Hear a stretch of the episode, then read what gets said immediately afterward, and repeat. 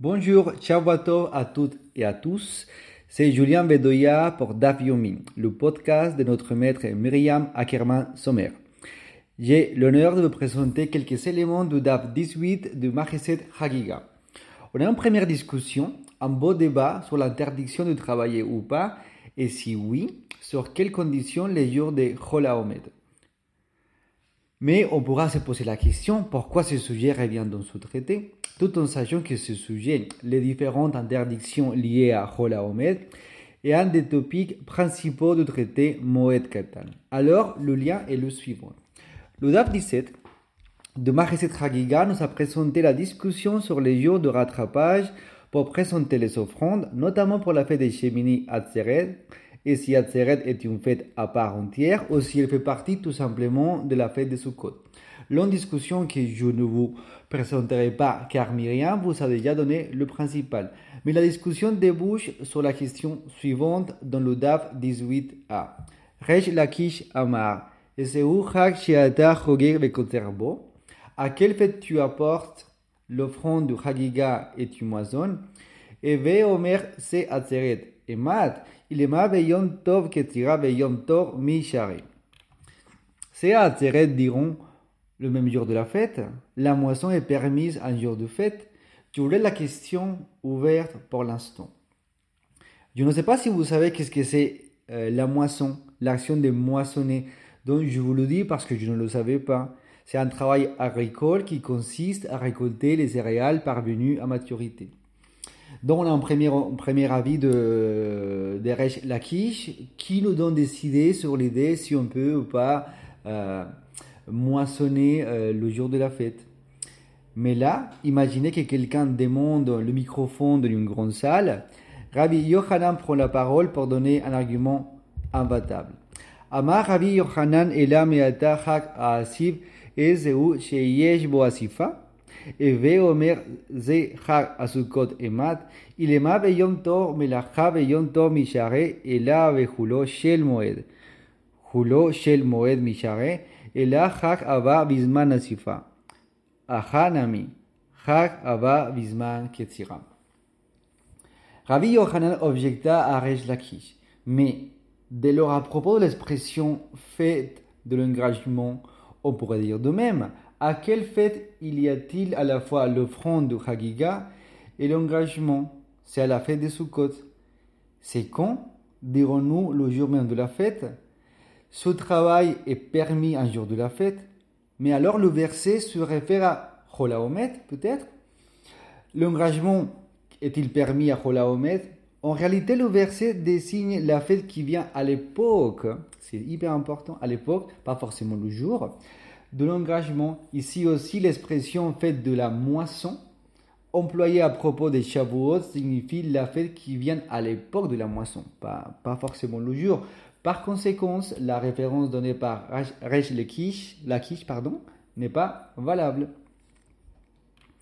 La Gemara note rapidement que Resh Lakish ne contradit pas Rabbi Yohanan sur la question de si l'engagement que c'est stocker des produits agricoles dans une grange est permis en Holaomet ou pas. Pour les deux, c'est interdit de travailler en Holaomet. Mais ici, on a une discussion, bah, je vous invite bien entendu à lire, euh, le DAF vous-même. On a une discussion très chargée d'objections et des appuis pour soutenir pourquoi c'est complètement interdit de travailler en Chola mais finalement, au cinquième, Braïta va remporter le trophée au meilleur argument de la discussion, et c'est pour cela que le travail n'est pas complètement interdit en Chola Tana Irach, Sheshe Yamin Tochel Matzo Uvayo Mashbi Atzeret la Hachem. Ravi Akiva.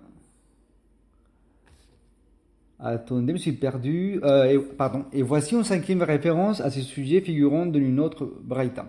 Il est écrit que six jours tu consommeras des pains azim et le septième jour anaré atzeret en honneur de l'éternel.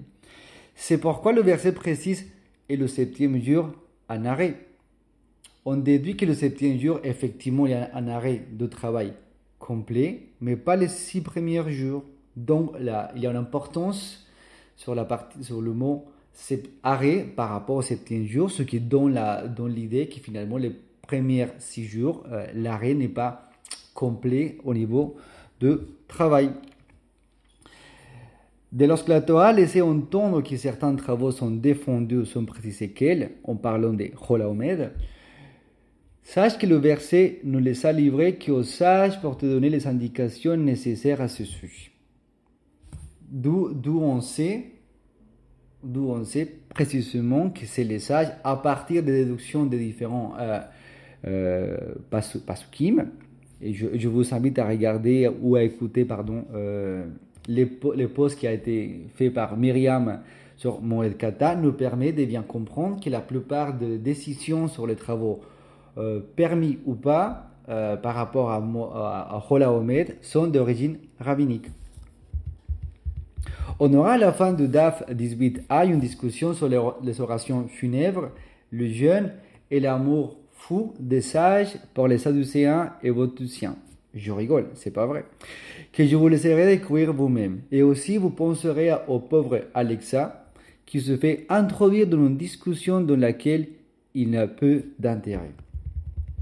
La page 18b, on change de sujet. Vous savez, les sages sont comme nous tous. Hein. On commence à débattre sur un sujet et après on part très loin sur un sujet qui n'était pas par principe le principal, mais qui apporte des éléments qui sont importants pour le sujet central, si je peux parler ainsi.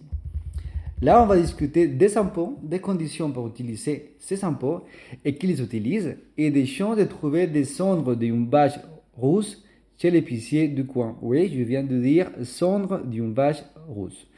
Je vous donne euh, les premiers éléments de notre Mishnah en mode, en pardon, bande annonce. Nodlin la yadim, la cholin ou la maaser ou la trouma, la kodesh, madvilim, vela khatat im nidmeu, yadav nidma gufo.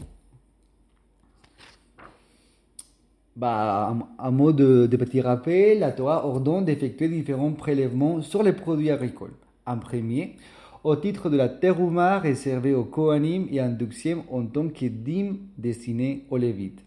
Les premières, deuxième, quatrième et cinquième année du cycle sabbatique, le propriétaire doit prélever aussi une seconde dîme et la consommer à Jérusalem. Par ailleurs, les sages ont demandé à chacun de se laver les mains avant de consommer du pain pour prendre l'habitude de veiller à la pureté des mains avant de toucher des aliments, prélevés au titre de la terouma et à plus forte raison pour les coanimes avant de consommer. Ça, c'est une des sources, je, me permets de, de commenter, euh, de, la, bah, de cette obligation qu'on a de se laver les mains avant de manger du pain, avant de faire la, bénédiction de Motsi. En parlant euh, d'impureté, pour savoir plus, parce que ça sera le sujet euh, qu'on va traiter dans, ces parties-là, pour savoir plus sur les grades d'impureté, notamment la Rishon Touma, je recommande aussi de relire le DAF 14 de Machetzet Shabbat. Je vais permettre de vous rappeler que, même si probablement ça va de soi pour la plupart de vous, que le concept de pureté rituelle ne va pas dans le sens de la propreté. C'est-à-dire qu'une femme ou un homme sont impurs, rituellement parlant, on ne les considère pas comme une femme ou un homme sale, dans le sens de l'hygiène ou de la propreté. En revenant à notre Mishnah, on trouve l'obligation de se faire asperger d'eau lustrale si on a pris la règne des règnes des impuretés rituelles. Être au contact d'un mort. Mais c'est quoi les eaux C'est de l'eau vive contenant des cendres d'une vache rousse, parfaitement rousse. On sera tous d'accord que logistiquement en parlant, c'est pas donné, pas donné d'avoir les conditions pour se faire asperger des eaux. Tout de même, n'inquiétez pas, ce c'est pas d'actualité pour nous sur Rituel. On a à continuation un élément central pour l'accomplissement des misvot de le sens large, l'intention, la kavana. Lors de la réalisation d'une acte quelconque, voici notre Mishnah. Tava la teruma, ursar la teruma sur la kodesh, tava la kodesh, ursar la kodesh asur la khatat, tava le chamur mutar la kal. En cas d'immersion, pour la consommation de la teruma avec l'intention de rendre son corps pur uniquement par rapport à la teruma, les offrandes lui restent interdites. Quand il a procédé à une immersion pour la consommation des offrandes avec l'intention de rendre son corps pur uniquement par rapport à elle, il lui est encore défendu de toucher les eaux lustrales. En revanche, l'immersion pour une chose soumise à une règle plus stricte sert pour ce qui est de moindre sévérité. On comprend bien aussi qu'il y a des niveaux d'impureté et des rituels faits pour chaque niveau. Ablution des mains, vin rituel, rituel des eaux lustrales. Je voudrais m'attarder sur l'idée de l'intention, parce que vous savez bien, entendu que finalement, euh, c'est pas le fait simplement de submerger les, euh, bah, vous-même ou, tromper vos mains qui va euh, vous enlever l'impureté en soi-même. Ça va notamment l'intention avec laquelle vous allez faire les choses. Vous pouvez même, même procéder à une immersion sans l'intention de se purifier, mais simplement pour prendre un bain comme si vous n'étiez pas immergé. On va considérer que vous n'êtes pas immergé parce que vous n'avez pas l'intention de le faire pour une raison concrète. Donc, même si vous avez fait l'action euh, sans la kavana, sans l'intention, finalement, euh, vous n'êtes pas euh, enlevé, disons, l'impureté. Et c'est pour ça que je voulais m'attarder sur l'idée de l'intention, qui est le behind, behind the scene avant toute action et parole dans ce monde. La kavana est centrale pour les préparatifs par exemple, pour Yom le fait de séparer, de préparer des éléments avec une intention claire de les utiliser lors de la fête permet à l'argument, par, parlant, de les utiliser. La kavana de une tradition centrée comme la nôtre, surtout dans la pratique et pas seulement sur la croyance, l'élément clé car dans notre imperfection, pardon, on pourra difficilement faire tout parfaitement. De tout de même, on s'impose de faire tout notre possible pour nous rapprocher de cet objectif, de cet idéal. Un coucou à Beit Chamay dans l'occurrence. Finalement, est-ce que l'intention arrange tout? Revenons à notre Mishnah, je vous livre finalement deux petites histoires. On atteste que le Nasi Yosef ben Yoezer était le Cohen le plus pieux de sa génération. Et pourtant, sa serviette de table était considérée comme une source principale d'impureté par rapport aux offrandes.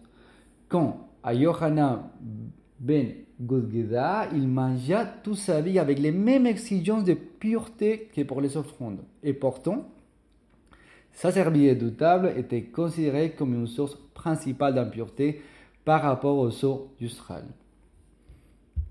On voit bien que l'intention, dans le cas de l'impureté rituelle, bah, c'est plus compliqué, car il ne dépend pas que de nos actions, Sinon, imaginons quelle sera la responsabilité d'un Cohen si en marchant par un chemin, il touche un mort sans se rendre compte. Bah, game over, il est impur, même si rien ne lui est reprochable. Restons, si vous convenez, sur l'idée de faire notre mieux, d'avoir la kavana pour, pour nos actions en général et pour les choses que ne peut pas contrôler, on verra plus tard. Je vous remercie beaucoup et à bientôt sur Dark